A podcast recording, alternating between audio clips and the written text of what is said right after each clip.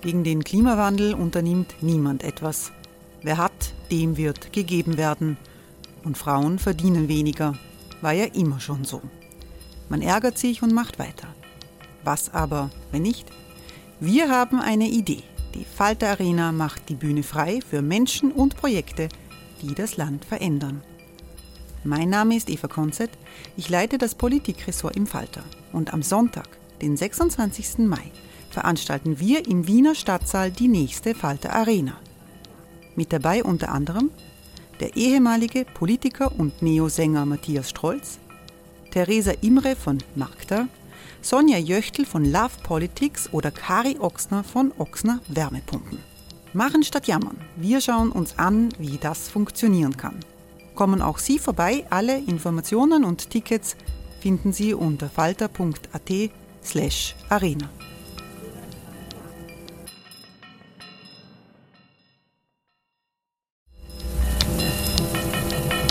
Falter-Podcasts werden durch Werbung unterstützt.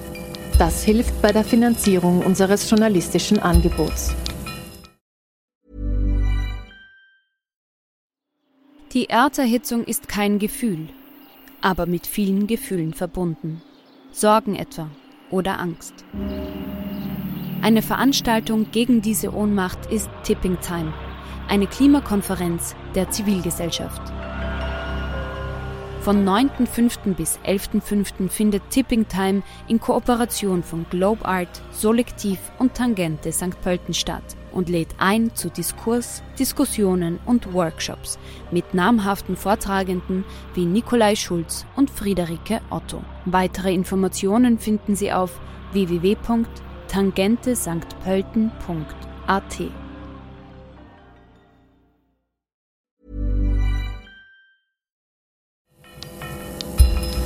Falter Radio, der Podcast mit Raimund Löw.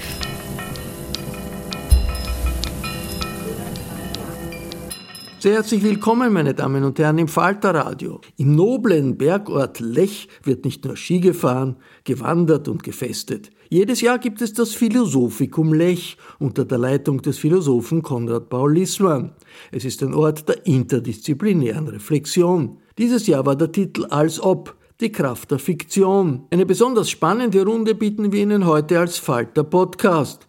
Falter-Herausgeber Armin Thurnherr sprach mit zwei Philosophen über die Zeit mit und nach Corona, dem Kulturwissenschaftler Robert Pfaller und dem Schweizer Sozialunternehmer Adriano Manino. Hören Sie einen philosophisch aktuellen Meinungsaustausch unter der Leitung von Armin Thurnherr. Jetzt könnte man mal reden über den Wettbewerb der Systeme, über die Frage, wie steht der Westen da nach der Corona und seine sogenannten Werte, wie hat er das bewältigt im Vergleich zu autoritären, zu totalitären Systemen und so. Das wäre ein, Thema, das ich interessant fände. Ein weiteres wäre, welche Rechte, Pflichten haben Staaten? Welche Grundrechte dürfen sie mit welcher Begründung beschränken und welche nicht? Ist da alles gut gelaufen oder nicht? Und der dritte Kreis wäre, was kann die Philosophie bei all dem tun? Äh, was kann sie beitragen? Was kann sie uns an Unsicherheit nehmen, was Experten betrifft, äh, was die Wahrheitsfrage betrifft, aber auch was praktische Fragen betrifft? Praktische Philosophie nennt man ja auch die Ethik, also Handlungsanleitungen.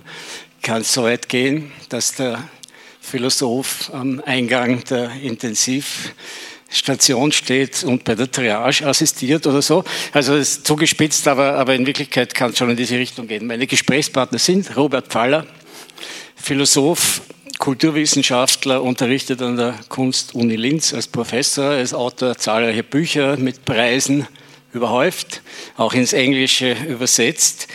Äh, und er hat auch eine Initiative mitbegründet, oder eigentlich zwei, aber eine davon heißt Adults for Adults, Citizens Against Patronizing Politics, also gegen Bevormundung, Bürger gegen bevormundende Politik. Äh, und diese Initiative wendet sich eben gegen Bevormundungspolitik, gegen Biopolitik und Pseudopolitik, auch drei interessante Stichwörter. Adriano Manino wiederum ist Philosoph und Sozialunternehmer er leitet das Solon Center für Policy Advisoring der Parmenides Stiftung in München. Das ist eine gemeinnützige Einrichtung an der Universität München, wenn ich das richtig sehe. Wenn Sie irgendwelche Anmerkungen, Widersprüche haben oder so, einfach Mikro nehmen, reinsprechen. Nicht an der Universität, äh, aber in enger Zusammenarbeit mit, genau. Und das ist ein Privatinstitut? Genau. Okay, gesponsert von? Privatspenden. Privatspenden, okay. Äh, Näheres über diese braucht man nicht wissen, oder? Der Gründer war Unternehmer und hat äh, massiv gespendet, natürlich vor 20 Jahren, aber inzwischen, also wir haben so einen größeren Senat, also es sind kleinere Beträge, mhm. aber zahlreich auch, ja. Okay, Herr Manino hat zwei Bücher geschrieben, direkt über Corona, wo er sich ganz konkret äh, über auch Fragen der Philosophie, Handlungsanweisungen etc. Äh, auseinandersetzt. Äh, Eins heißt, was in der Krise zählt über Philosophie in Echtzeit. Darüber könnten wir vielleicht auch reden, was das bedeutet, wird uns sicher erklären können. Und dann, wen rette ich? Wenn ja, wie viele? Heißt das zweite Buch.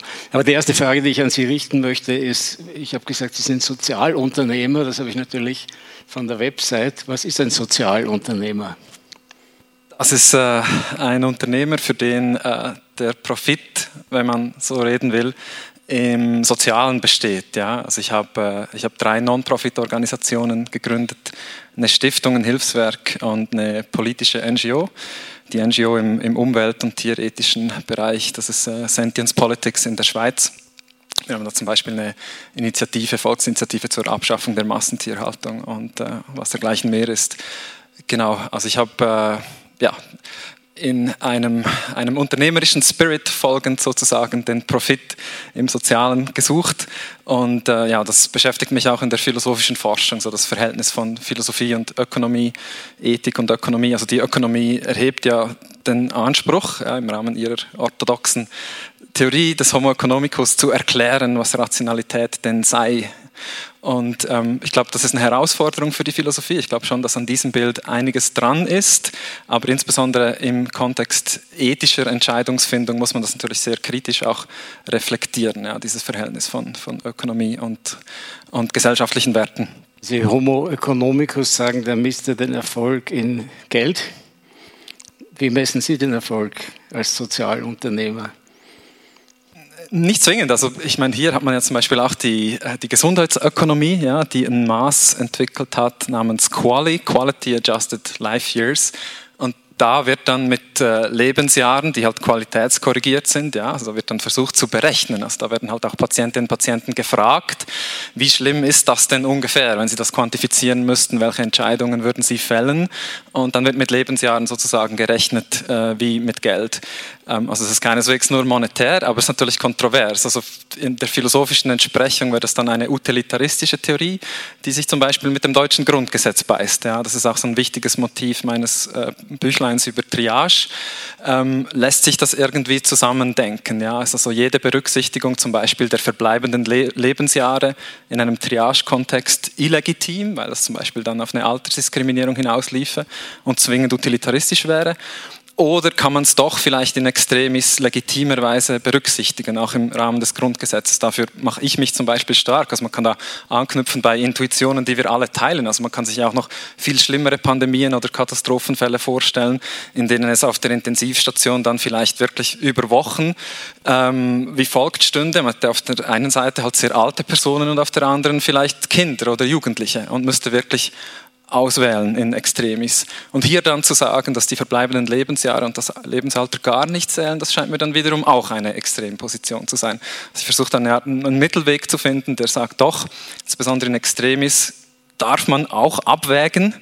Ähm, das scheint mir auch eine Gerechtigkeitsfrage zu sein. Ja, wer zum Beispiel sehr jung stirbt mit zehn, der hat halt fast das ganze Leben verpasst und ist sozusagen arm an Lebensjahren und während wir mit 75 stirbt, ist reich dessen Leben ist auch sehr schützenswert. Ich habe mich, für die Lockdowns auch ausgesprochen, weil ich natürlich jedes Leben für schützenswert halte.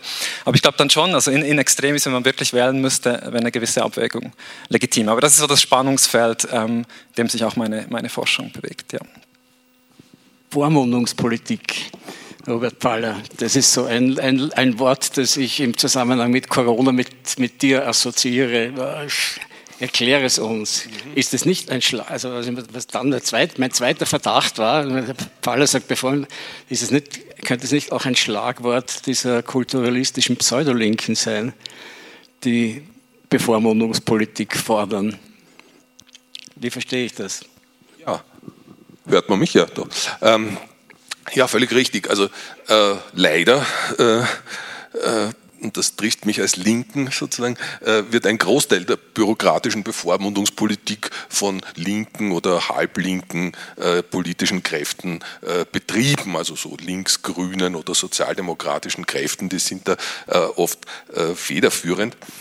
Ähm, ich meine mit Bevormundungspolitik zum Beispiel, äh, das war das Schlüsselbeispiel für mein Buch Erwachsenensprache, wenn ich mir im Flugzeug, das nach Amerika fliegt, den Film Amour von Michael Haneke anschauen möchte, dass ich da vorher eine Warnung bekomme, die mir mitteilt, dass in diesem Film Erwachsenensprache vorkommen könnte, die eventuell meine Gefühle verletzen könnte. Ne? Äh, das brauche ich als erwachsener Mensch nicht. Ich finde es völlig in Ordnung, wenn vor einem Film steht, dieser Film ist erst ab 16 zugelassen lassen, damit die Minderjährigen da nichts sehen, was sie traumatisieren könnte. Das ist in Ordnung. Aber dass man Erwachsene vor Erwachsenensprache schützt, äh, das halte ich äh, für ein bedenkliches Symptom, weil äh, hier auf dem Spiel steht, dass etwas, was wir in unserem erwachsenen, zivilisierten Umgang als politische Bürger miteinander selbstverständlich voraussetzen, nämlich dass der andere äh, Vernunft besitzt und dass der andere auch in der Lage ist, bestimmte Unannehmlichkeiten bis zu einem gewissen Grad zu ertragen. Also zum Beispiel die Unannehmlichkeit, dass der andere anderer Meinung ist als ich. Das kann ich als erwachsener Mensch ertragen und das ist mir zumutbar. Und auch, dass der andere vielleicht irgendein erwachsenes Wort äh, gebraucht, was ja übrigens ein lustiger Unterschied ist. Im angelsächsischen Sprachraum äh, nennt man Adult Language alles, was irgendwie mit Sexualität und Obszönität zu tun hat. Im deutschen Sprachraum ist das ja noch anders glücklicherweise, da sagt man, wir reden jetzt als Erwachsene miteinander, das heißt, wir reden Klartext, wir gebrauchen Argumente, wir sind ein bisschen schonungslos in der Sache, aber zivilisiert im Umgang. Äh, das nennen wir bei uns Erwachsensein und ich fürchte, dass eine bestimmte neoliberale Politik, die leider assistiert wird von pseudolinken Kräften, äh, genau an diesem Grundkonsens in der Gesellschaft, der eine Voraussetzung für äh, die Auseinandersetzung zwischen demokratischen Bürgern ist, zerstört. Also Bevormundungspolitik bezieht sich jetzt nicht, weil es ist ja auch ein Schlagwort der rechten Impfgegner zum Beispiel, äh, die, die wehren sich ja auch gegen Bevormundung, zum Beispiel durch, durch hygienische Vorschriften wie Masken tragen etc. In diese Richtung zielt es nicht. Nein, das ist ein ganz wesentlicher Unterschied, das bin ich auch immer wieder gefragt worden. Herr Pfahler, was sagen Sie jetzt zu diesen Einschränkungen, ist das nicht auch Bevormundung? Also ich glaube, hier muss man ganz klar unterscheiden. Es gibt natürlich äh, Dinge, äh, die können erwachsene Menschen sehr gut für sich selber regeln. Also wenn ich äh, mir den Film Amour von Haneke anschaue, äh, dann bin ich in der Lage mit dem Umstand, dass dort eh sehr wenig erwachsene Sprache vorkommt, durchaus umzugehen und den zu verkraften. Da brauche ich nicht gewarnt zu werden. genauso wenn ich als erwachsener Mensch äh, mir Zigaretten kaufe, äh, dann weiß ich, was ich tue. Da brauche ich nicht so ein blödes Schockbild für Analphabeten, äh, das mir mitteilt, dass das Rauchen schädlich ist. Das weiß ich genau als erwachsener Mensch. Und wenn man diese Leute sich weiter betätigen lässt, dann kleben sie uns morgen noch Bilder von Überfahrenen auf die Straßenbahnen und Bilder von Ertrunkenen auf die Badehosen. Äh, also das, äh, glaube ich, sind alles Dinge, mit denen erwachsene Menschen umgehen können. Und genau deshalb muss man sich gegen diese Zumutung wehren. Etwas ganz anderes sind Fälle, wo erwachsene Menschen keineswegs äh, von sich aus entscheiden können, was sie da tun sollen und was da jetzt richtig ist. Und die Pandemie ist genau so ein Fall. Da muss der Staat handeln. Äh, ob er das im Einzelfall aber richtig und klug gemacht hat, ist wieder eine andere Frage. Aber jedenfalls ist das kein Fall von Bevormundungspolitik. Wenn ich jetzt den Titel der, dieser, dieses Dialogforums, dieses, dieses Dienstags nehme, der heißt Philosophie der Pandemie, Jetzt habe ich, mir lange, habe ich ein bisschen lang darüber nachgedacht, was das sein könnte. Ich dachte, ich frage Sie beide, was stellen Sie sich vor? Was, was, was fällt Ihnen dazu ein, wenn Sie Philosophie der Pandemie hören? Zuerst, also ich würde sagen, es gibt nicht die Philosophie der Pandemie. Es gibt die Philosophie als akademische Disziplin, auch als Konglomerat von akademischen Disziplinen. Es gibt das philosophische Nachdenken, die philosophische Reflexion, die auch im öffentlichen Diskurs immer implizit mit enthalten ist. Ja, also, ähm, ich, also Sie können in alle gesellschaftlichen Subbereiche blicken. Also manchmal glaubt man da, ohne Philosophie auszukommen, aber ich glaube, das ist eine Illusion.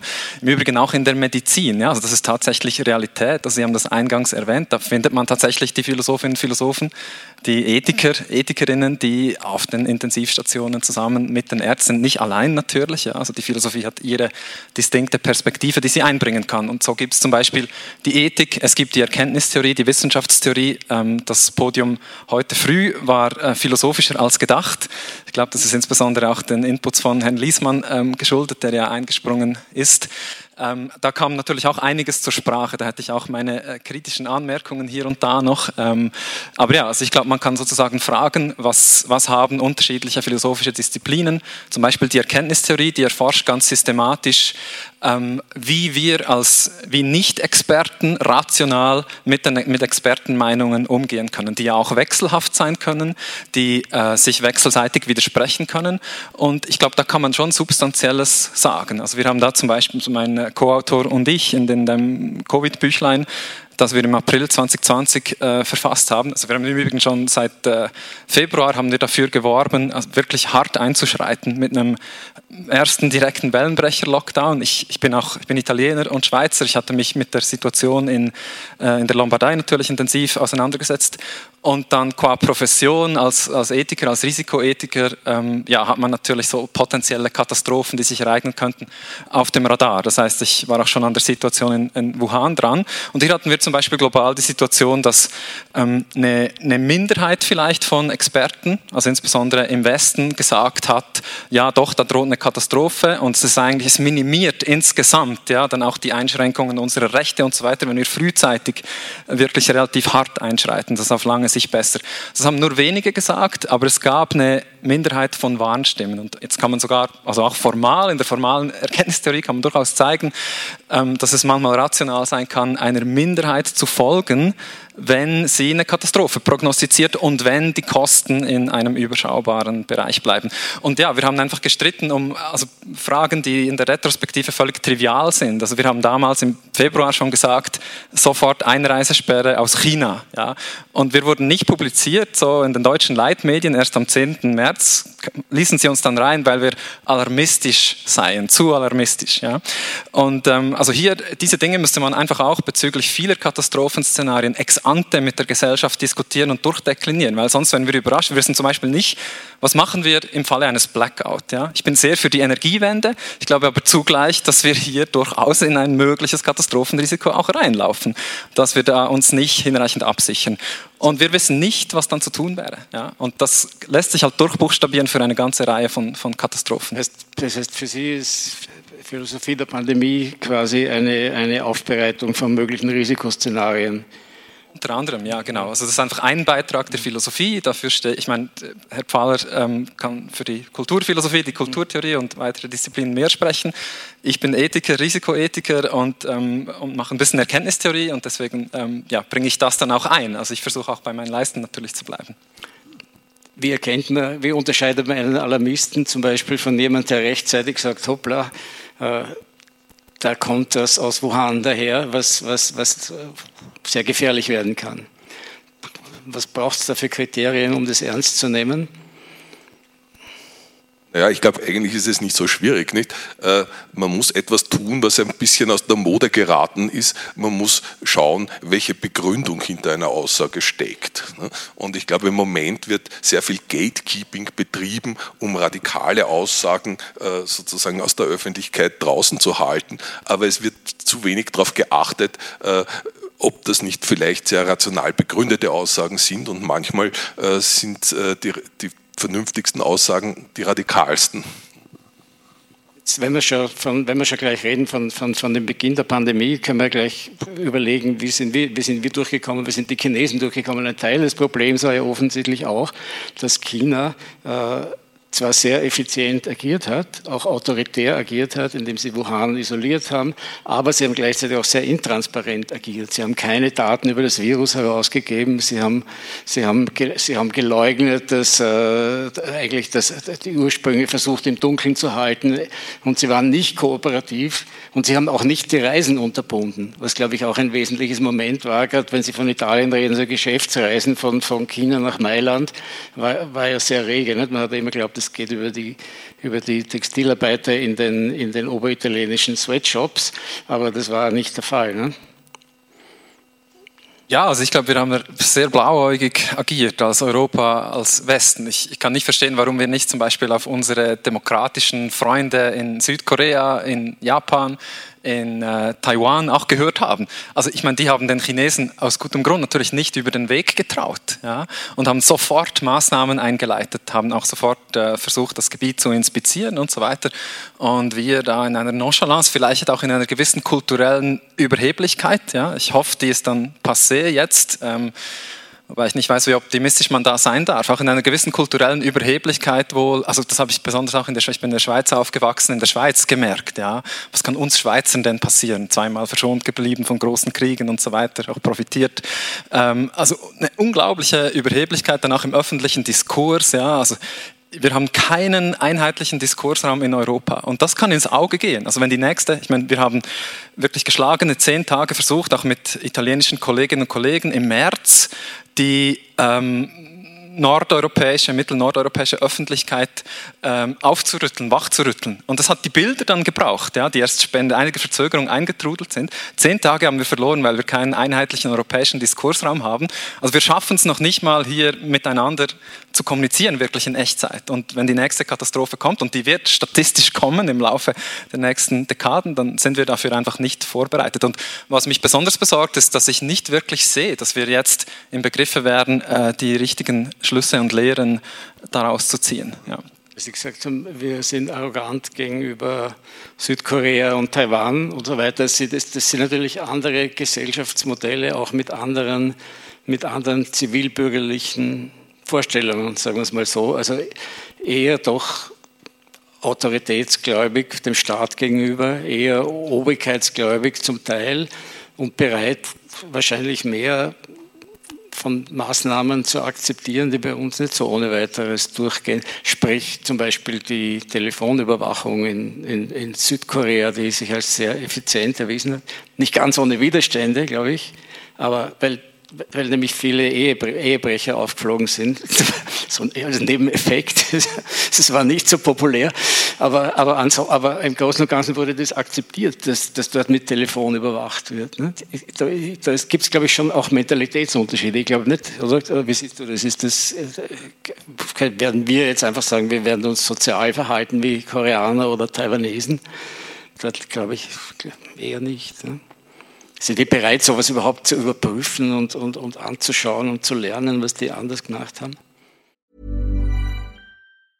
Burroughs Furniture is built for the way you live. From ensuring easy assembly and disassembly to honoring highly requested new colors for their award-winning seating, they always have their customers in mind. Their modular seating is made out of durable materials to last and grow with you. And with Burrow, you always get fast, free shipping. Get up to 60% off during Burrow's Memorial Day sale at burrow.com slash ACAST. That's burrow.com slash ACAST. burrow.com slash ACAST. Weiß es im Einzelnen nicht, aber so viel ich weiß, sind einige der asiatischen Staaten ja ohne Lockdowns sehr viel besser durchgekommen durch die Pandemie als wir mit Lockdown. Und was mich irgendwie bedenklich stimmt, ist schon, dass eigentlich wir wenig versuchen, von den Best-Practice-Modellen zu lernen.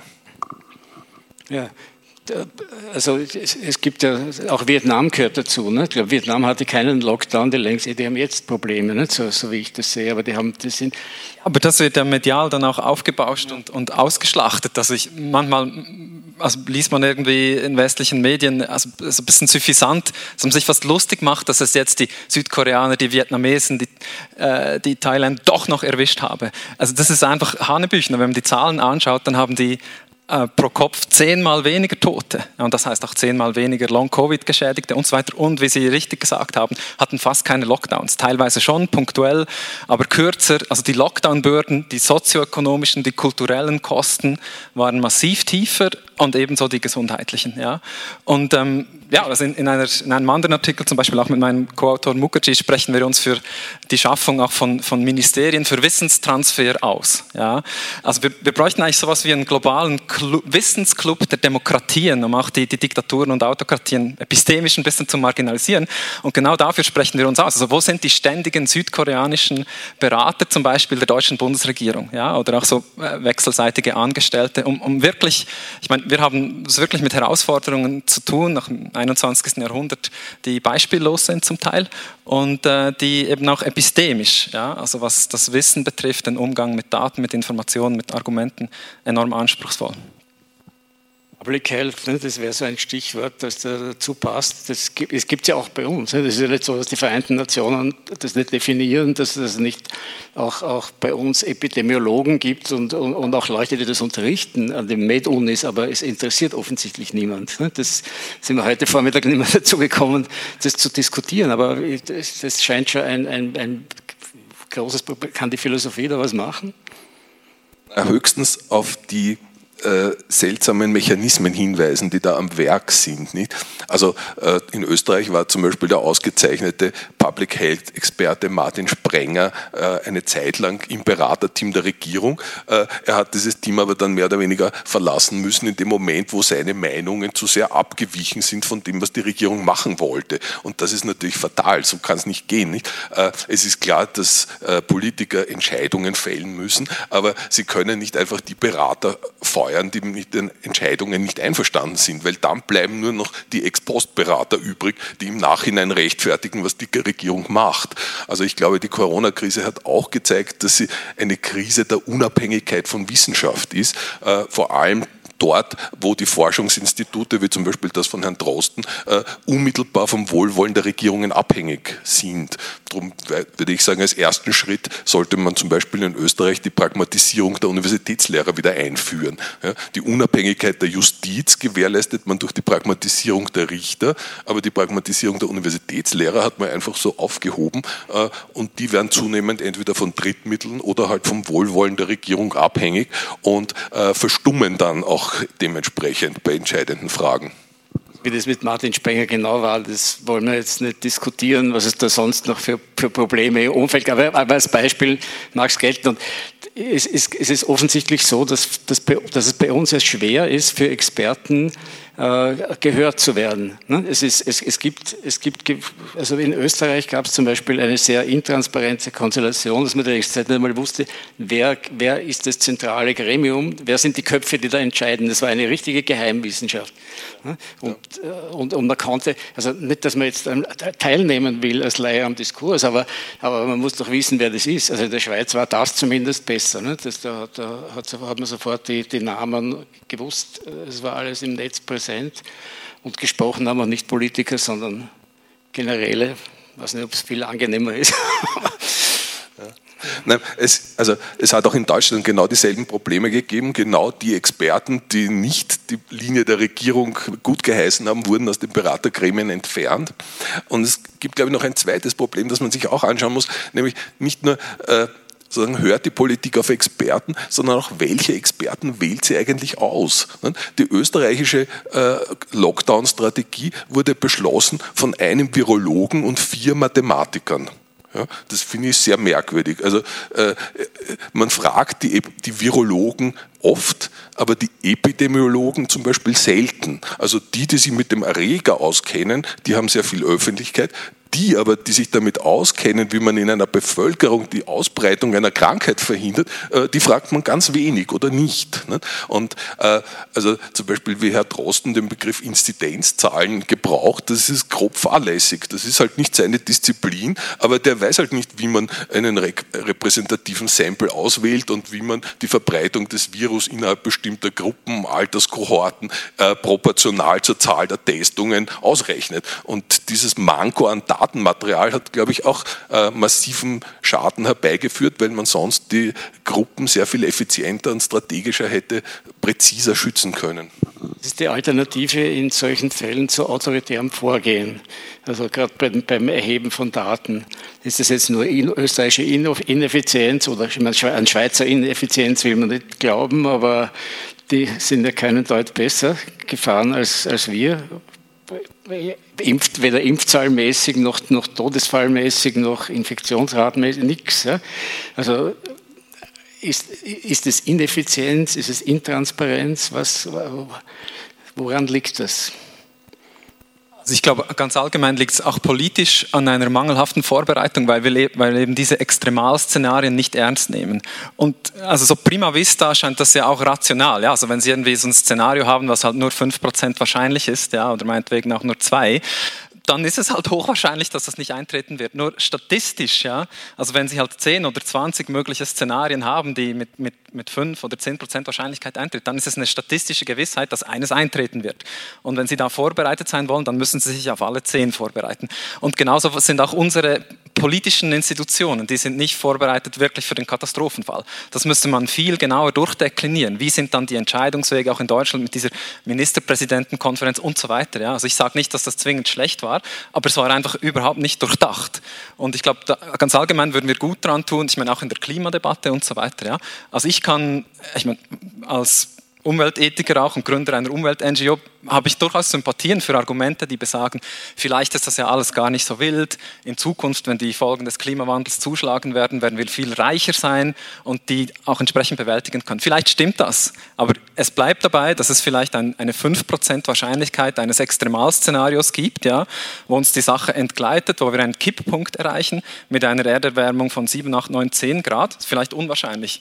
Aber in diesem Fall würden sich mehrere Milliarden Menschen halt in Bewegung setzen müssen. Die würden migrieren und unter diesem beispiellosen Migrationsdruck würden vielleicht alle Staaten der Erde kollabieren.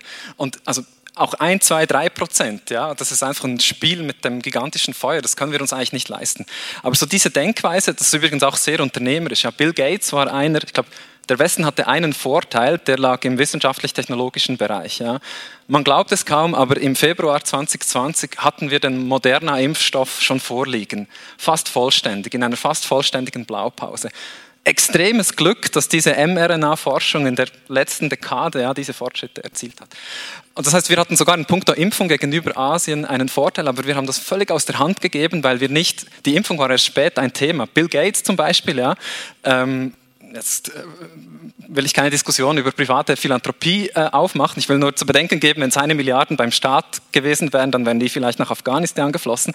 Der hat ähm, wirklich äh, mit seiner Stiftung mehrere Milliarden in die Hand genommen und hat einfach Impffabriken aufgestellt im April 2020 auf sozusagen gut Glück als guter Investor, weil er halt wusste, wir haben diese sieben, acht Kandidaten und ein oder zwei werden es dann. Wir müssen jetzt die Produktion ähm, massiv hochfahren und wir haben das immer noch nicht begriffen. Also es wäre ein Klacks zum Beispiel für die Bundesrepublik Deutschland, fast die halbe Welt mit Impfstoffen zu versorgen. Ja? Und dort aber, aus humanitären Gründen, aber dort entwickeln sich auch neue Varianten. Und also irgendwie, ich weiß nicht, es, es ist schwer, vielleicht braucht es da auch den Psychoanalytiker dann, vielleicht, äh, woran das hapert. Na, vielleicht ist das Rätsel nicht so ja. groß. Also ich, ich hätte einen Verdacht, aber du sicher auch. Also ich möchte nur ein bisschen verstärkend in diese Kerbe schlagen, die Sie da aufmachen. Ähm, ich glaube, es war überraschend für viele in der Corona-Krise zu sehen, dass der Staat plötzlich handeln kann.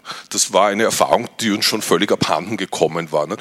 20 ne? äh, Jahre lang haben wir ständig Angst gehabt, dass die Finanzmärkte nervös werden könnten und haben unser Sozialsystem, unser Gesundheitssystem, unser Bildungssystem demontiert, äh, das Pensionssystem und so weiter. Und äh, immer war der Staat machtlos und die Sachzwänge haben alles dominiert und plötzlich kommt ein Virus und der Staat handelt. Das war irgendwie auch eine erfrischende neue Erfahrung in gewisser Weise. Allerdings, wie er gehandelt hat, war, war auch wieder bemerkenswert.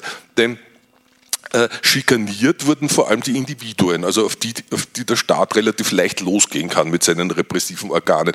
Aber wer nicht schikaniert wurde und meines Erachtens viel zu wenig äh, sozusagen unter Druck gesetzt wurde, war die private Pharmaindustrie, deren Forschung zu 80 Prozent mit Steuermitteln äh, getrieben wurde. Äh, aber man hat die nicht dann in die Pflicht genommen und gesagt, so jetzt aber her mit dem Impfstoff und zwar zu Produktionskosten. Also wenn der Kampf gegen die Pandemie schon, wie Präsident Macron gesagt hat, ein Krieg ist, dann muss der Staat auch die Produktionsmittel und die Waffen rekrutieren und konfiszieren. Und äh, zumindest für die Dauer der Pandemie sozusagen äh, die, die Pharmafirmen ins Kuratell nehmen. Und dann ist das möglich, was Sie sagen. Da muss man sagen, die halbe Welt ist die Gefährdung für uns, die müssen wir jetzt versorgen und zwar vielleicht mit Generika und allem Möglichen.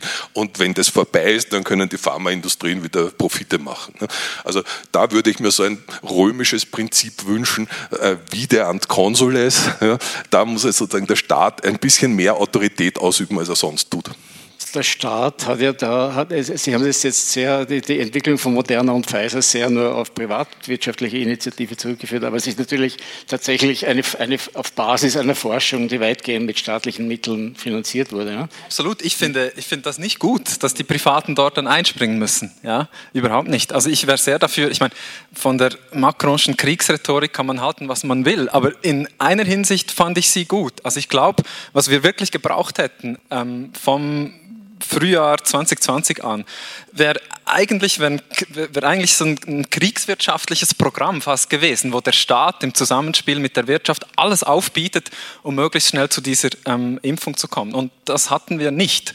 Und deswegen haben wir vermutlich, also da gibt es unterschiedliche Studien, es kann gut sein, dass wenn alles reibungslos geklappt hätte, dass wir sogar bereits geimpft in die zweite Welle hätten gehen können. Ja? Also abgesehen von Leuten, die wirklich irgendwie auch nach meinem Dafürhalten pseudowissenschaftliche Impfskeptiker sind, ist das ja ein Konsens, den wir haben unter Maßnahmenbefürwortern wie Skeptikern, ja, also was die Non-Pharmaceutical äh, Interventions betrifft, die Sie auch kritisiert haben, Herr, Herr Fleischhacker. Ich hoffe, wir hätten einen Konsens, dass, ähm, dass es uns nützen würde, ja, die Impfung sozusagen viel schneller zur Hand zu haben. Und hier vielleicht noch ein Punkt, Sie hatten nach der Rolle der Philosophie gefragt. Es gibt da natürlich auch ethische Hürden. Also was man nicht, also in, in, in äh, Großbritannien ändert sich das gerade. In Deutschland zum Beispiel, ich glaube auch in Österreich und in der Schweiz, sind sogenannte ähm, Human Challenge Trials verboten, waren verboten. Das sind Experimente, in denen äh, Probanden gezielt infiziert werden mit einem Pathogen, also hier mit dem neuen Coronavirus. Ja. Und natürlich birgt das Risiken, ja, das ist ein Menschenversuch und das ist erstmal ethisch abstoßend. Man könnte sagen, ja, ein Utilitarist würde vielleicht sagen, ja gut, dann stirbt halt eine Minderheit oder verletzt sich eine Minderheit zugunsten der Mehrheit. Aber ich glaube, hier könnte eben auch genaue also wirklich scharfe ethische Reflexion Abhilfe schaffen. Mir scheint, dass wenn ein Wissenschaftler aus freien Stücken so ein Experiment anbieten will. Und wenn ich dann vielleicht aus humanitären Gründen, auch ohne jede monetäre Kompensation, daran teilnehmen will, dann habe ich doch ein Grundrecht darauf, daran teilzunehmen aus freien Stücken. Und der Wissenschaftler scheint ein Grundrecht zu haben, diese Studie anzubieten.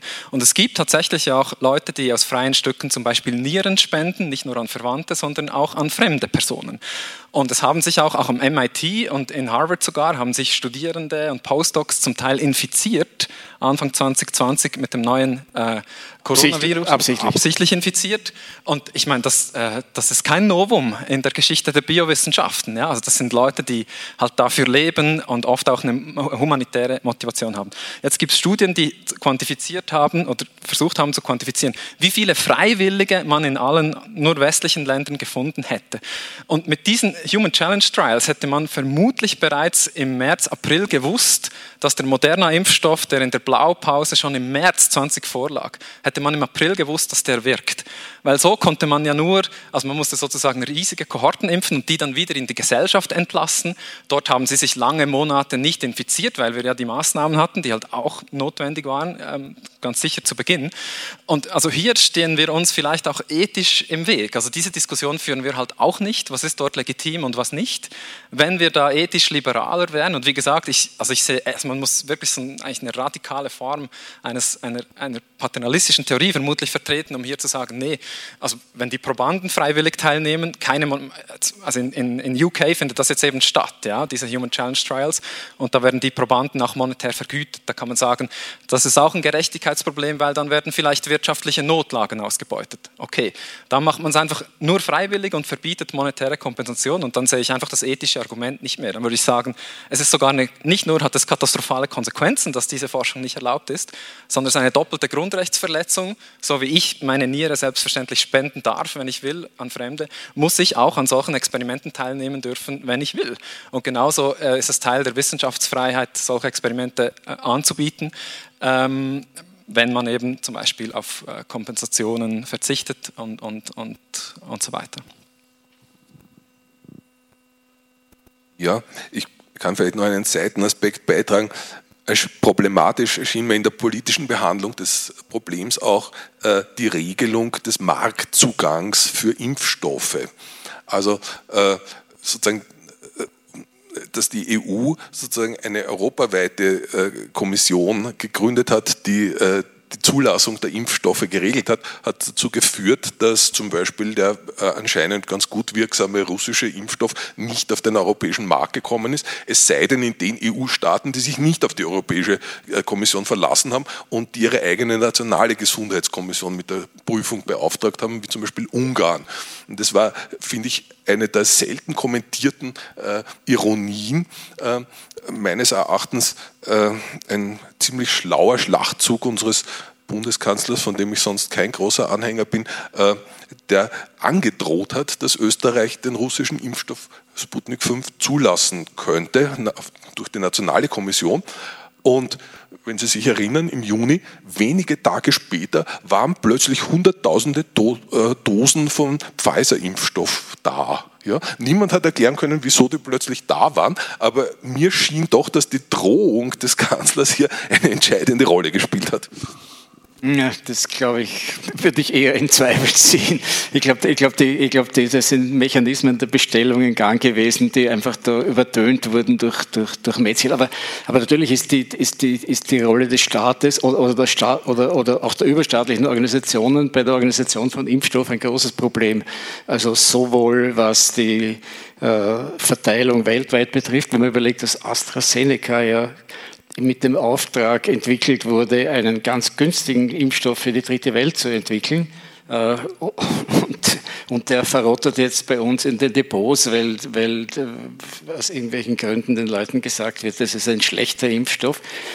Also das sind auch meiner Meinung nach verdächtige Propagandamechanismen am Werk. Aber worauf ich hinaus will mit der Bemerkung ist die Rolle des Staates noch einmal. Wir, Sie haben ja ganz richtig gesagt, Bill Gates hat Impffabriken geplant, aber warum hat das der Staat nicht getan?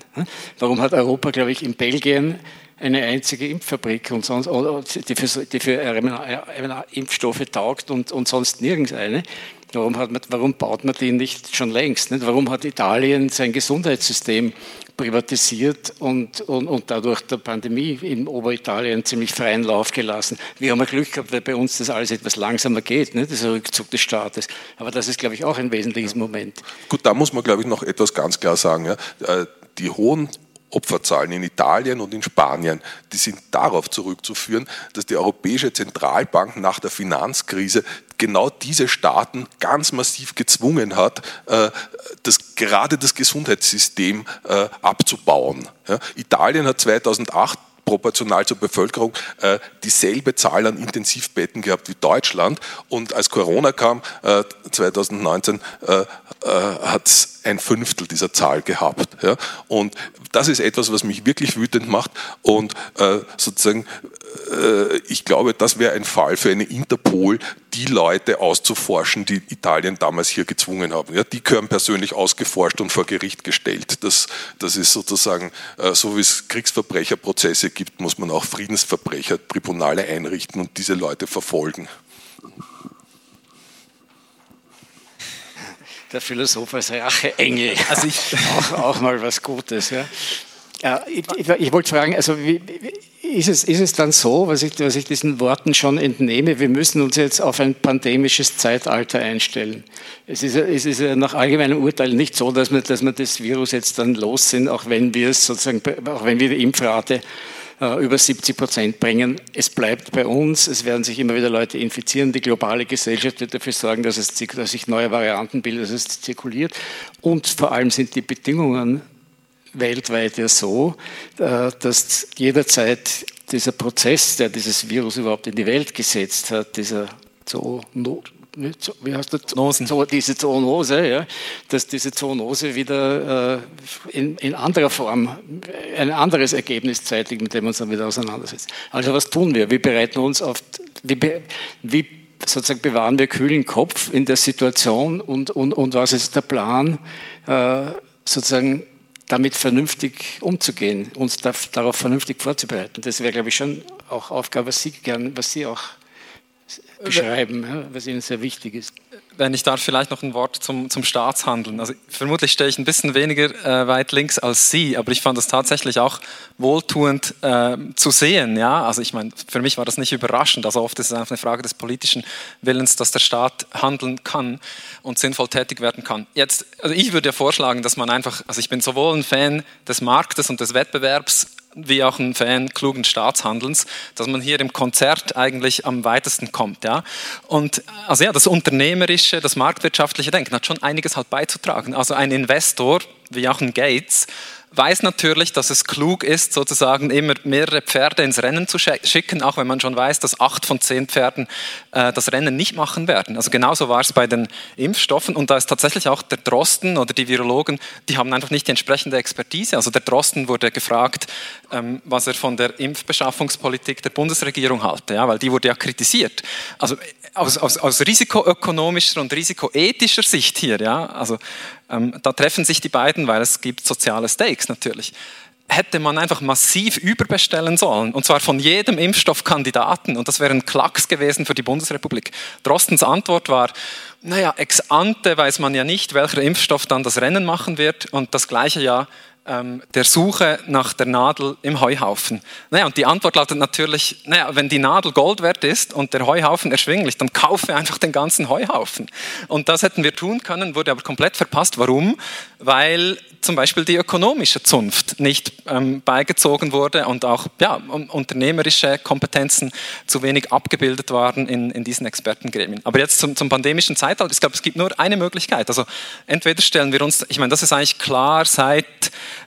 ähm, damit befasse ich mich auch schon seit vielen Jahren. Seit dem Zweiten Weltkrieg hat die Tiernutzung global massiv zugenommen, die menschliche. Ja? Ähm, Massentierhaltung, äh, Industrial Farming, Praktiken äh, und so weiter. Also global hat sich das massiv erhöht. Gleichzeitig Klimawandel, ähm, Abholzung und so weiter. Das heißt, die Kontakte zwischen Wildtier- und Nutztierpopulation und, und Menschen haben sich intensiviert. Das kann man gut nachverfolgen, fast im Zeitraffer, wie seit dem Zweiten Weltkrieg insbesondere die epidemischen Ausbrüche Brüche, die dann je nachdem auch zu Pandemien sich auswachsen können, zahlreicher und zahlreicher werden. Und deswegen war das eigentlich eine Frage der Zeit. Ja? Also mein Co-Autor und ich, wir waren überhaupt nicht überrascht. Es war eine Frage der Zeit, bis sowas geschehen würde. Und was uns jetzt besorgt, ist, dass wir über wesentliche Ursachen, zum Beispiel die menschliche Tiernutzung, gar nicht sprechen. Ja? Also es, es, es gibt auch in, in Europa seit vielen Jahren Warnstimmen, zum Beispiel aus den Biowissenschaften, die sagen, es ist vielleicht nicht so wahrscheinlich, aber es droht uns tatsächlich ein postantibiotisches Zeitalter. Ja? Bakterielle Pandemien, weil wir zum Beispiel den ganzen Viechern, die wir ja äh, zu Abermilliarden mästen und dann schlachten für diesen exorbitanten Fleischkonsum jedes Jahr, natürlich Antibiotika ins Futter geben müssen, damit diese riesigen Bestände überhaupt gesund bleiben während der Mast und so weiter und so fort. Dann die ganzen Lebendtiermärkte, das ist ja die Haupthypothese aus Wuhan. Lebendtiermärkte gibt es aber auch in der westlichen Hemisphäre. Und ja, also man sieht wenig, in der, also die internationale Gemeinschaft müsste sich eigentlich zusammenraufen und sagen, das müssen wir abschaffen. Ja? Massentierhaltung, Lebendtiermärkte, alles, was irgendwie ein nicht triviales Pandemierisiko hat, das muss einfach weg. Und Punkt zwei wäre, wir brauchen eine Art Manhattan Project oder Moon Landing Project der Impfstoffforschung. Das hatten wir jetzt schon ein bisschen, aber wir hatten unglaubliches Glück. Also in die mRNA-Impftechnologie wurde nicht so wahnsinnig viel äh, investiert, besonders von Seiten des Staates, war auch ein Versäumnis. Wir hatten unglaubliches Glück, dass wir eigentlich Ende 2000 2019 gerade dort waren, wo wir dann die moderne Blaupause im Februar 2020 hatten. Also wir müssen uns einfach in die Lage versetzen, als Weltgemeinschaft eigentlich einen neuen Impfstoff durch eine schnelle Adaptation ja, von Blaupausen, idealiter, dass wir die Weltbevölkerung in drei bis vier Monaten impfen können. Denn man stelle sich vor, die Pandemie hätte mit der Delta-Variante begonnen. Ja? Und es sind noch viel krassere, ähm, viel ansteckendere, aber auch tödlichere Viren denkbar. Also da gibt es auch zum Beispiel äh, das Potenzial terroristischer Akte. Also man weiß ja, man hat ja das Coronavirus auch modifiziert und weiß aus dem Labor, dass noch das tödlichere, aber insbesondere auch viel ansteckendere Varianten jetzt als selbst die Delta-Variante möglich sind. Und darauf sind wir nicht vorbereitet. Und eine Möglichkeit, sich darauf vorzubereiten, wäre die, dass wir halt wirklich ein gigantisches Manhattan-Project der Impfstoffforschung und Impfstofflogistik und Produktion auch auf den Weg bringen, ja, ähm, und uns vielleicht darauf einstellen, dass wir dann mit einem Lockdown leben müssen, je nachdem, wenn wirklich ein gefährliches Virus kommt. Also das war eigentlich noch ein Klacks relativ zu dem, was möglich ist, dass wir halt drei Monate in Deckung gehen können, aber danach alle durchgeimpft sind. Das wäre eine Möglichkeit, eine mögliche Strategie für die kommenden Dekaden. Aber das wird nicht wirklich diskutiert. Ja. Das, was auch nicht diskutiert wird, ist natürlich die Frage, ob man vielleicht auch mit anderen Methoden äh, sinnvollerweise äh, der Pandemie begegnen könnte. Es gibt in Österreich ein fertig entwickeltes Medikament gegen das Virus, äh, das der Forscher Penninger in Graz entwickelt hat. Und dieses Medikament wird nicht, also das wird nicht zur Marktreife entwickelt, weil, weil nicht investiert wird. Ne? Und das sozusagen, weil vorher die Frage war, was ist die Philosophie der Pandemie? Ich glaube, die Aufgabe der Philosophen ist auch ein bisschen darauf zu achten, welche Fragen diskutiert werden und welche Fragen nicht gestellt werden und diese ungehört gebliebenen Fragen ein bisschen in Erinnerung zu rufen. Eine Frage, die ich jetzt als Elefanten da in den Raum stelle, ist bei dem Ganzen, ist der Kapitalismus. Ne? Also wenn ich, wenn, wenn, wenn ich Ihre Analyse jetzt höre über, über Nutztierhaltung, über, über, äh, über Lebensräume, die zurückgedrängt werden durch Abholzung etc. Äh, das sind ja alles sozusagen Funktionen des expansiven Kapitalismus. Da bin ich ein bisschen skeptisch. Ähm, also ich meine, ich wäre wenig optimistisch, dass zum Beispiel ein sozialistisches System, was das Privateigentum in, äh, an Produktionsmitteln in diesen Bereichen abschaffte, dann automatisch umweltverträglicher wäre. Also, ist ja nicht, ob der Sozialismus die Alternative ist, ja. ob der Kapitalismus, so wie er jetzt agiert, ob, ob, er, ob er akzeptabel ist. Das ist eine der nicht gestellten Fragen, weil er hat ja schon reagiert auf die Pandemie und zwar blitzartig und zwar mit massiven mit, mit, mit, massiven Wirtschaftssubventionen und auch mit massivem Wirtschaftsdruck gewisse Maßnahmen gelinde zu gestalten. Ischke, äh, als trivialstes aller Beispiele, aber doch, ja, äh, den Tourismus zu schonen etc., die Arbeitsplätze, äh, also auch, auch Unmut unter der Arbeiterschaft zu verhindern mit, mit, mit möglichst für die, für die Wirtschaft akzeptablen Zahlen, aber mit völlig intransparenten äh, Subventionen, auch nicht nur bei uns mit Direktzahlungen, sondern in Amerika mit der, mit der Sanierung der Finanzindustrie, die, die ja schon wieder einigermaßen marot war. Also ich glaube, Kapitalismus muss diskutiert werden, und zwar nicht unter der Alternative, na, geht doch rüber, das ist vorbei, sondern, sondern wir haben ja nichts anderes als den Kapitalismus. Aber muss der Kapitalismus so ausschauen, wie er ausschaut? Das ist doch eine interessante Frage. Ja, das finde ich eine sehr berechtigte Frage. Äh, vor allem, weil die Älteren von uns sich ja vielleicht auch erinnern können, dass der Kapitalismus bei uns ja auch noch mal ein bisschen anders ausgeschaut hat. Das ist ja gar nicht so lange her, so ungefähr bis 1980 ne? Ähm, oder 85 vielleicht. Ne? Also äh, man hat vom Sozialismus mit menschlichem Antlitz gesprochen, aber man hat eigentlich selten vom Kapitalismus mit menschlichem Antlitz gesprochen. Den haben wir aber erleben dürfen. Das war vielleicht ein bisschen eine Ausnahmeerscheinung in Europa teilweise auch in den USA. Äh, und die war, glaube ich, dem Systemwettbewerb geschuldet. Äh, das war zu gefährlich, äh, den Kapitalismus so laufen zu lassen, wie er selber gern laufen wollte, denn sonst hätte es Revolten gegeben. Und manche kapitalistische Länder waren ja an der Kippe, dass kommunistische Parteien dort an die Macht kommen, wie in Italien zum Beispiel. Ne? Und ich glaube, sozusagen, die Kapitalismuskritik wird so schnell diffamiert, weil man sagt, na, erstens, was sollten die Alternative sein und zweitens, wer sollten das herbeiführen? Ne? Äh, die Kräfte sind ja nicht in Sicht, aber wir müssen uns, glaube ich, ein, ein präziseres Ziel setzen und sagen, hoppla, da ist doch was passiert. Ja? Äh, bis 1980 konnten wir uns die Pensionen leisten und vernünftige Universitäten und ein Gesundheitssystem und nach 1980 ist plötzlich eins nach dem anderen in Frage gestellt und äh, plötzlich muss alles privatisiert werden und vieles geht nicht mehr. Ne? Äh, und ich glaube, diesen Kapitalismus äh, der Sparpakete und der Einschnitte ins Sozialsystem, den müssen wir überdenken. Ja, also wenn, äh, wenn es darum geht, den, den Kapitalismus irgendwie ethisch und politisch verantwortungsbewusst zu regulieren und einzuhegen, ähm, genau, dann hätte ich vielleicht keinen Dissens. Jetzt auch was also ich wäre einfach immer ein bisschen vorsichtig, ja, bei, weil Marktmechanismen, Wettbewerbsmechanismen schon, glaube ich, unglaubliche Produktivkräfte entfalten können, die dann eben auch sozial unglaublich bedeutsam sind. Also jetzt, was die Patentfrage betrifft, nur, nur ganz kurz. Was ich vielleicht vorschlagen würde, wäre, dass der Staat halt äh, den Shahins von BioNTech die Patente abkauft. Aber, aber ich bin sehr dafür, dass, äh, dass die beiden äh, als Milliardäre aus dieser Pandemie rausgehen. Also jeder muss wissen, ja, auch jeder junge Mensch, der das Potenzial hat, in diesem Bereich zu forschen, dass ihm die Milliarde winkt, wenn er oder sie hier was beiträgt. Also da bin ich sehr dafür. Aber es gibt ja Möglichkeiten, diesen Wettbewerb zu erhalten und trotzdem natürlich jetzt zum Beispiel also staatlich zu sagen, wir kaufen diese Patente ein, zu einem vernünftigen Preis. Einzuhegen ja, ist genau. das Stichwort. Aber ich habe auch, wie Sie gesagt haben, wir müssen. Sie sagen immer, wir müssen. Jetzt überlege ich mir, diese, wer ist diese westliche Welt des Wir? Ja? Wo, wo, aus welchen Leuten besteht die? Äh, die besteht aus Leuten wie jetzt nicht mehr Trump, aber sie bestand aus Trump zu Beginn der Pandemie, Bolsonaro, in Indien Modi, in der Türkei Erdogan. Also es ist ja nicht eine, eine Welt, die konstant... Hm? Gesundheit. Also, die, die Kulisse hat genießt, glaube ich.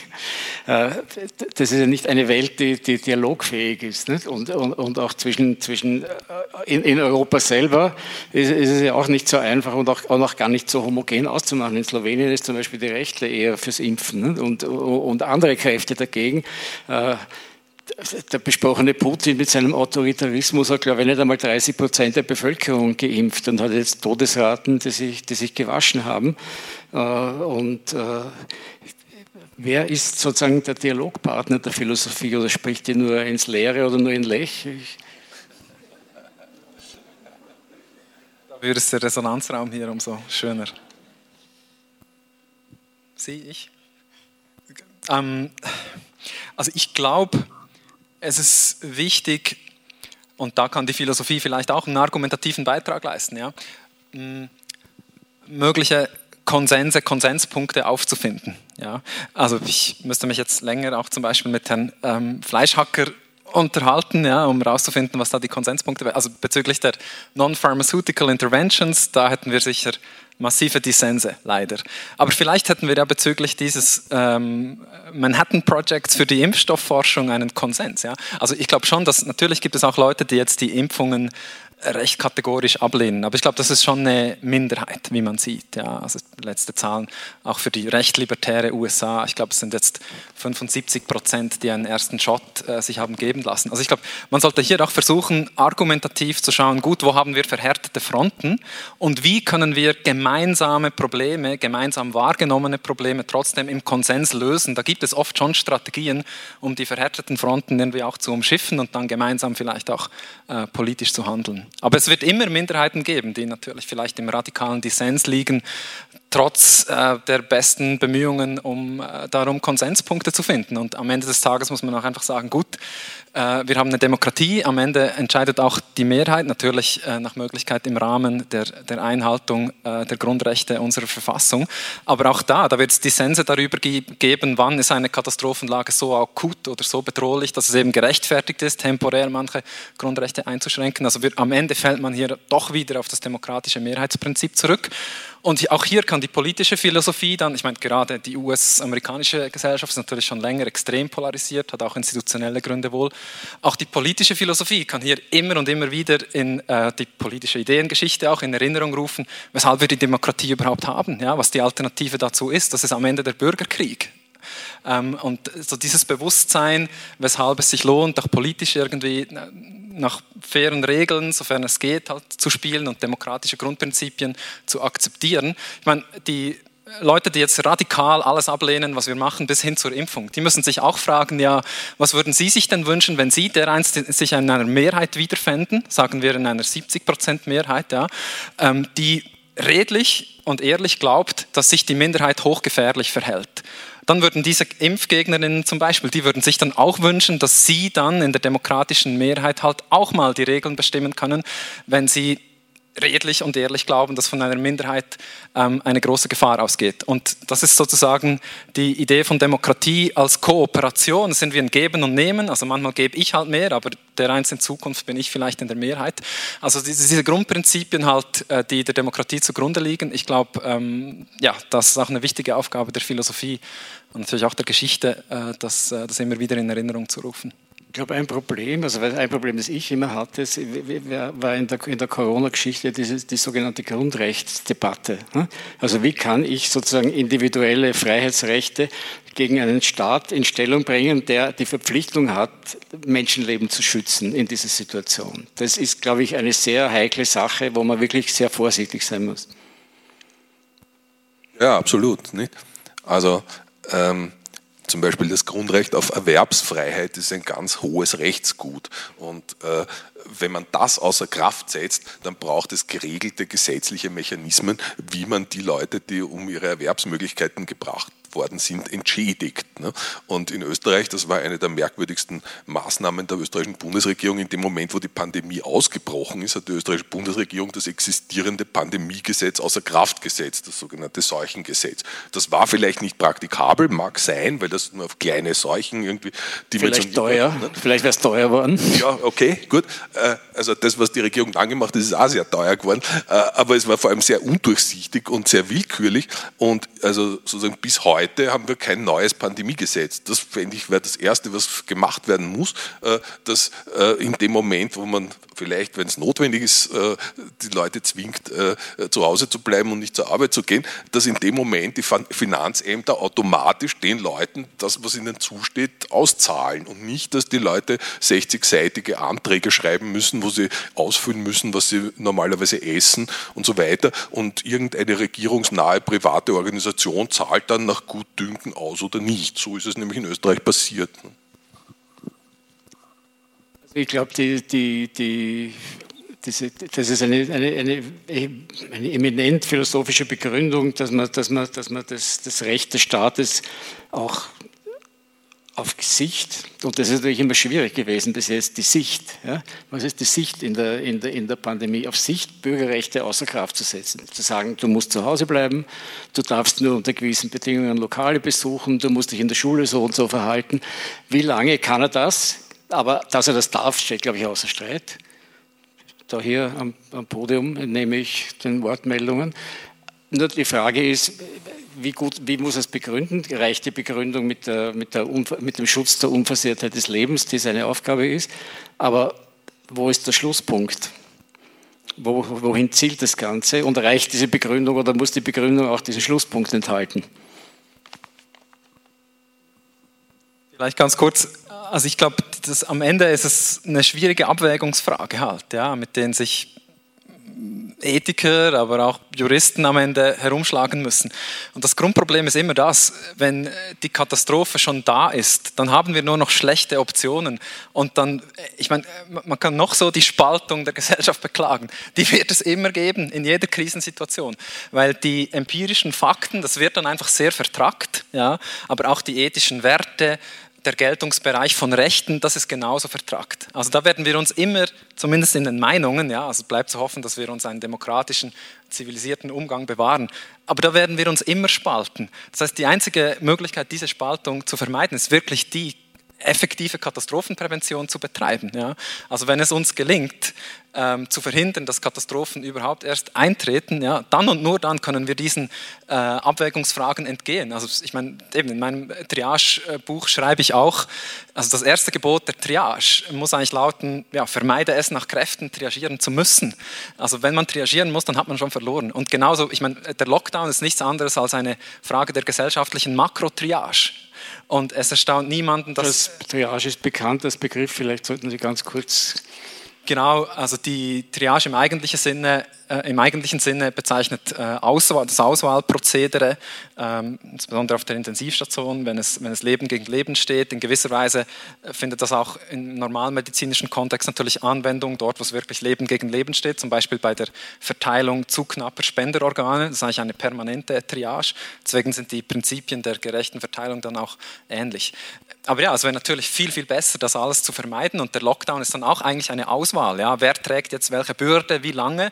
Und natürlich werden wir uns da nie einig werden. Ja? Also interessanter finde ich eigentlich auf, auf längere Sicht die Frage, jetzt, wie, welche, auf welche Maßnahmen könnten sich zum Beispiel Lockdown-Befürworter und Gegner, auf welche präventiven Maßnahmen könnte man sich einigen, damit wir diese Diskussionen nie wieder führen müssen. Ja? Und aktuell geschieht da einfach nicht viel, weil wir sind in diesem pandemischen Zeitalter, also was Zoonosen betrifft, einerseits, die werden häufiger, häufiger und häufiger. Und das hängt mit der Tiernutzung und so weiter zusammen, da sehe ich kaum Diskussionen.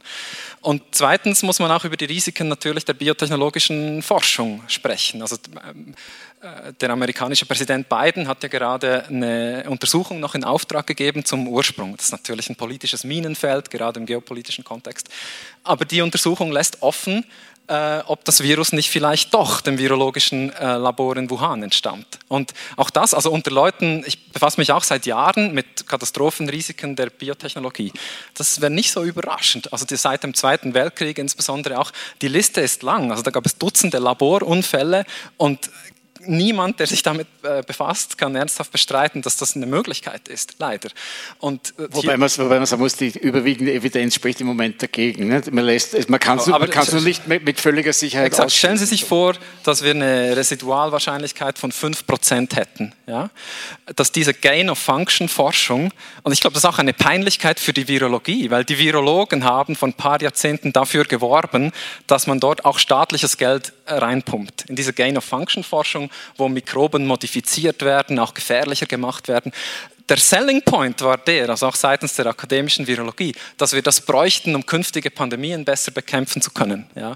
Theoretisch, ja, findet man so mehr raus über Bakterien, Viren und so weiter. Ja. Aber aktuell, also in der gegenwärtigen Pandemie hat diese Forschung nichts Positives beigetragen und vielleicht gibt es sogar eine 5 oder 10 Prozent Wahrscheinlichkeit, dass sie im Ursprung der Pandemie steht. Und da gibt es wiederum keinerlei politische Diskussion ähm, über die Risiken dieser biotechnologischen, biowissenschaftlichen Forschung. Vielleicht darf ich äh, dem Gespräch noch versuchen, eine kleine andere Wendung äh, zu geben, äh, auch weil ja die Frage war, was können die Philosophen den Menschen sagen und wer kann hier handeln. Also ich glaube, es ist natürlich notwendig, dass man sich zivilgesellschaftlich so vernünftig, wie es nur geht, hier drüber austauscht und ein Bewusstsein versucht herzustellen, das dann vielleicht auch die bestehende Politik irgendwie unter Zugzwang bringt. Ich glaube, es ist aber auch wichtig, sich zu überlegen, dass man trennen muss zwischen dem, was man energisch politisch vom Staat einfordern muss und dem, was man sozusagen für sich selber an äh, Management der eigenen Gedanken und Leidenschaft äh, leisten muss. Also ähm, der Philosoph Antonio Gramsci hat einmal gesagt, äh, Pessimismus des Verstandes, Optimismus des Willens. Und das würde ich übertragen. Sozusagen, ich glaube, man muss sozusagen gegenüber dem Staat fordernd und energisch sein, weil hier tatsächlich äh, sehr viele Defizite äh, bestehen. Man muss aber andererseits, glaube ich, versuchen, nicht selber zu sehr von diesem Engagement affiziert zu werden. Und sich auch wieder ein bisschen beruhigen. Also äh, wenn ich das jetzt sehr marktwirtschaftlich ausdrücken darf, man kann sich auch so vorstellen, auf dem Markt der möglichen Todesarten, die mich treffen können, ist halt jetzt ein neuer Anbieter aufgetreten. Der wird den anderen Anbietern ein paar Marktanteile abzwacken. Ja. Die Grippe gerät ein bisschen ins Hintertreffen gegen Corona, äh, die Verkehrsunfälle haben sie noch unberührt davon. Ja. Äh, und äh, sozusagen von allem, was mich töten kann, macht das ungefähr, ich weiß nicht, zwei Prozent aus oder sowas. Nicht? Und äh, irgendwas wird mich sowieso töten. Insofern kann man sich selber vielleicht auch wieder ein bisschen beruhigen und das ist, glaube ich, ziemlich wichtig, äh, denn äh, der Philosoph Spinoza hat gesagt, was die Menschen aus Vernunft erkennen, das verteidigen sie auch mit Vernunft, aber was sie aus Leidenschaft erkennen, das verteidigen sie mit Leidenschaft. Und ich glaube, das kann man im Moment sehr gut beobachten. Überall dort, wo den Menschen irgendwas äh, dämmert, dass sie irgendwas nicht wissen oder dass sie da auf Ungewissheiten und ungeklärte Probleme stoßen, überall dort füllen sie diese Lücke dann mit irgendeinem Verdacht oder einer Aggression gegen irgendwelche Schuldigen. Und im Moment sehe ich ein bisschen die Gefahr, dass die Menschen, die aus verschiedensten Gründen sich nicht impfen lassen wollen, äh, äh, jetzt die Sündenböcke der Nation werden, dass die jetzt plötzlich als Gefährder bezeichnet werden oder dass man eben die 2G-Regel plötzlich exekutiert, dass das nicht mehr gilt, dass man einen negativen Test hat. Und das sehe ich irgendwie sozusagen als eine dieser symptomalen Punkte, wo ein ganz anderes Problem und eine ganz andere Gefahr jetzt sozusagen mit großer Leidenschaft auf äh, Leute äh, projiziert wird, äh, die nicht äh, ausschlaggebend sind für unser Problem. Es ist sicher, sicher ein guter Hinweis. Äh, was mir in dem Zusammenhang auch sehr interessant vorgekommen ist, war ein Aufsatz des, des englischen Literaturtheoretikers Teramo, der hat äh, in, in einem Aufsatz bemerkt, dass eigentlich die Corona-Leugner oder, oder, oder, oder die Impfstoffgegner mit einer philosophischen Tugend operieren, die wir jetzt als zurückgelehnte, aufgeklärte Köpfe eigentlich für uns reklamieren, nämlich mit der Skepsis. Die sind nämlich skeptisch gegenüber allen wissenschaftlichen Erkenntnissen und die, und, und, und die glauben sozusagen gerne Schwachsinn und Fake News, weil sie eben skeptisch sind. Nicht, nicht obwohl, sondern, sondern weil sie skeptisch sind. Also da wird es dann, da, da, wird es dann wieder, wieder gedoppelt und das Ganze ist, glaube ich, schon ein, ein sehr schwieriger Kochtopf geworden, äh, die, diese aktuelle Situation. Da kann ein kühler Kopf nur, nur helfen. Vielleicht ganz kurz, also ich meine, als Philosoph äh, sage ich immer auch gerne, dass ich nicht immer hilfreich finde, hochphilosophische Begriffe in gesellschaftlichen Debatten zu bemühen, wie zum Beispiel jenen der Skepsis. Ja? Der hat irgendwie einen antiken, erkenntnistheoretischen Ursprung und ähm, das sind erkenntnistheoretische Debatten, teilweise hochabstrakte Debatten dann auch, wie sie, weiß nicht, in der frühen Neuzeit geführt werden. Können wir wissen, dass es eine Außenwelt gibt und kartesischer Skeptizismus und so weiter. Das hat wenig zu tun mit dem, was wir hier gesellschaftlich ähm, beobachten. Und philosophische Begriffe haben es oft natürlich auch, weil die Philosophie aufs Allgemeine zielt, ja, auch so an sich sehr allgemein zu sein und deswegen kann man dann natürlich so in einem vagen Sinne sagen, ja, das sind jetzt Skeptiker, aber bin ich dann auch Skeptiker, wenn ich skeptisch gegenüber den Skeptikern bin und dann gibt es einen dritten, der ist skeptisch gegenüber dem Skeptiker, Skeptiker, also wer ist dann der Skeptiker? Das sind dann irgendwie so Metadebatten, die am Ende nicht mehr viel austragen. Ich möchte da vielleicht eine kleine Präzisierung an, bringen. Es gibt nämlich zwei Traditionen der Skepsis. Eine antike, äh, die äh, mit Pyrrhon von Elis begonnen hat, ungefähr um 300 vor unserer Zeitrechnung. Äh, Schule der pyrrhonischen Skepsis, die auch in der Neuzeit eine starke Nachwirkung hat, zum Beispiel bei Michel de Montaigne. Und es gibt die andere, sozusagen, die Sie angesprochen haben, die erkenntnistheoretische Skepsis von Descartes, sozusagen, was täuscht uns und was können wir wissen und so weiter. Das heißt, man kann aus zwei völlig verschiedenen Gründen zweifeln. Man kann zweifeln am eigenen Wissen, das wäre die Descartes-Schule. Man kann aber auch sozusagen den Zweifel als strategisches Instrument einsetzen, um die eigenen Leidenschaften zu beherrschen. Also äh, das, glaube ich, wäre das Wichtige an der pyrrhonischen Skepsis, äh, die Michel de Montaigne äh, sozusagen praktiziert hat. Der hat so eine Art Siegelring besessen, da, stand, da konnte er Stempel, so Wachsstempel äh, machen äh, und äh, da stand drauf Michel de Montaigne, was weiß ich schon? Fragezeichen. Que sais-je? Und der hat immerhin eine ganze Menge gewusst. Aber mit diesem Gedanken, ja, was weiß ich schon, hat er äh, sozusagen entstehende Leidenschaften kontrolliert. Und das ist, glaube ich, im Moment sehr wichtig. Aus meinem Freundeskreis wird mir erzählt, sozusagen, da gibt es äh, Menschen, die sehr einsam leben, sich nicht impfen lassen wollen, die werden jetzt am Telefon beschimpft von ihren anderen Freunden plötzlich, du bist ein Gefährder und, und so weiter. Und genau da, glaube ich, ist es wichtig, sozusagen diese ethische Skepsis zu praktizieren, dass man sagt, na was weiß ich schon. Ich weiß schon ein bisschen was, aber das reicht wahrscheinlich nicht aus, um auf meinen besten Freund jetzt zornig zu werden. Und das, glaube ich, sollten wir uns zu Herzen nehmen.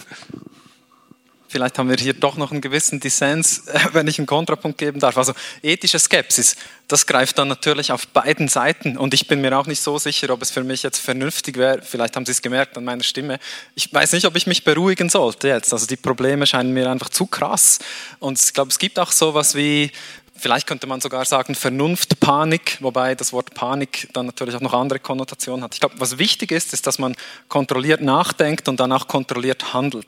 Das heißt aber nicht, dass es irrational wäre, dabei auch Leidenschaften zu verspüren. Ja? Also manchmal sind Emotionen halt auch vernünftigerweise adäquat, weil sie halt auch die Welt in adäquater Weise abbilden, subjektiv.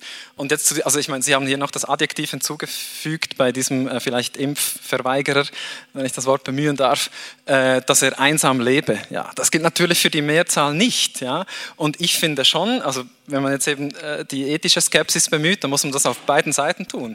Also ich habe in meiner Verwandtschaft zum Beispiel mehrere Personen, die sind organtransplantiert und äh, immunsupprimiert. Und die haben zum Teil noch, also damit kann man gut leben, ja, die haben noch 15 Lebensjahre vor sich, die haben gut gelebt ähm, und die äh, Gefahrenlage war überschaubar. Und für diese Personen ist es keineswegs so, dass jetzt einfach ein weiterer relativ, relativ trivialer Todesanbieter ähm, am Markt ist, sondern also für diese Person in meiner Verwandtschaft wird es halt jetzt wirklich ein krasses Abwägen gehe ich jetzt noch in die Kneipe? Ja, und davor war das eigentlich zwar beherrschbar. Also es ist halt schon, die Studienlage ist dort klar. Äh, die, diese Personen haben teilweise versucht, und ich meine, das sind in Deutschland sind das Hunderttausende, wenn nicht Millionen, in der Schweiz sind, sind es mehrere Zehntausend, ähm, die sich einfach nicht impfen lassen können oder im, im Fall der genannten Personen sich äh, haben impfen lassen, aber der Antikörpertest hat dann gezeigt, dass die Impfung natürlich fehlgeschlagen ist, was auch nicht erstaunt angesichts der starken Immunsuppression. Und jetzt kann man ethisch schon argumentieren, dass wenn Leute jetzt sozusagen ähm, sich nicht impfen lassen, dann verhindern sie, dass zum Beispiel jetzt diese meine Verwandten halt normal leben können. Und in gewisser Weise könnte, also es gibt auch Ethiker, das ist natürlich eine provokative These, die sagen ja, wenn, wenn sie rumlaufen in der Gesellschaft und potenziell ein halt tödliches, sehr schädliches zumindest für, selbst wenn das nicht viele Personen sind, ja, die halt auch, ich meine, das sind oft die schwächsten Leute, die schwächsten Menschen in der Gesellschaft, die eh schon zum Beispiel aufgrund ihrer medizinischen Leiden ähm, äh, ja, oft zu kämpfen haben im Alltag. Und wenn sie die jetzt noch gefährden, obwohl sie sich ganz leicht impfen lassen könnten, äh, dann laufen sie eigentlich provokativ formuliert, das ist nicht meine These, als wandelnde Biowaffe rum, sozusagen. Ja, ist natürlich überspitzt, aber es, es ist halt so. Also für diese Personen ist jetzt schon eine erhebliche neue Gefahr da und die geht auf das aktive Handeln, das aktive Rumlaufen von anderen zurück. Und ethisch könnte man das so analysieren, dass man sagt, ja, wer sich jetzt nicht impfen lässt, der attackiert eigentlich die Grundrechte anderer, die Grundrechte anderer auf Gesundheit, auf Bewegungsfreiheit, auch auf ein lustvolles Leben, ja. Ähm, was ich einfach sehe, jetzt auch in meinem Bekanntenkreis sehr direkt, äh, was halt gefährdet ist. Und wer gefährdet das? In der Schweiz jetzt auch haben wir eine vergleichsweise tiefe Impfquote, weil dieses halt auch libertäre Gedankengut in der Schweiz zum Beispiel schon ausgeprägter ist äh, als, als in Deutschland insbesondere. Ähm, ja, also ich glaube schon, dass das ein ethisches Problem ist und so schnell werde ich mich deshalb leider auch nicht beruhigen können. Ich möchte nur eins dazu sagen, also die Grenze zwischen gefährdenden und nicht gefährdenden Personen verläuft nicht zwischen Geimpften und nicht Geimpften. Das sehen wir ganz klar inzwischen schon, vor allem in Israel. Äh, es können leider auch die Geimpften ihre Verwandten anstecken. Vielleicht weniger und so weiter, kann gebe ich zu, das Risiko nimmt quantitativ ab, aber es wird nicht ausgeschlossen. Und ich sehe im Moment ein bisschen die Gefahr, dass wir mit unglaublichem Zorn und großer Aggression auf die Menschen losgehen, die sich nicht impfen lassen wollen, obwohl, das muss man auch noch hinzufügen, wir in Österreich zum Beispiel eigentlich schon sehr, sehr nahe daran sind, dass wir die Pandemie für beendet erklären könnten. Ja, Dänemark hat sie vor einigen Wochen für beendet erklärt bei einem Impfstand von 73 Prozent Geimpften. Wir haben in Österreich 65 Prozent. Und ich möchte schon die Frage stellen, wie viel Prozent braucht man denn jetzt eigentlich noch, damit in Österreich die Pandemie vorbei ist und damit wir aufhören können, auf die Nicht-Geimpften zu schimpfen? Erstens gibt es immer neue Wendungen, zweitens werden die letzten Prozent immer langsamer. Also die Lage wird nicht einfacher. Aber ich glaube, wir machen jetzt Schluss. Mit dieser interessanten Runde. Ich denke, das, der Streit zwischen Leidenschaft und Skepsis, der lässt sich ja nicht entscheiden. Ich glaube, der ist auch kein grundsätzlicher, aber es gibt für beides gute Argumente und ich würde es für beides gleichzeitig, ich würde versuchen, beides, gleich, beides zu vermitteln, beides gleichzeitig zu haben. Das Interessante, was ich mitnehme von dieser Diskussion, ist, dass die Philosophie natürlich auch sich beteiligen muss, Denkmodelle für das pandemische Zeitalter aufzustellen. Nicht nur Denkmodelle, sondern sogar so weit zu gehen, dass sie Handlungsmodelle aufstellt. Also sowohl für das staatliche Agieren als auch für das, für, für das privatwirtschaftliche, für das individuelle, für Risikovorsorge, für alle möglichen Szenarien, die man jetzt nicht berücksichtigt. Das wäre, glaube ich, schon was, was, was offensichtlich äh, dringend auf der, auf der Tagesordnung steht. Sie hörten eine Veranstaltung des 24. Philosophikums Lech, das zwischen 22. und 26. September 2021 stattfand.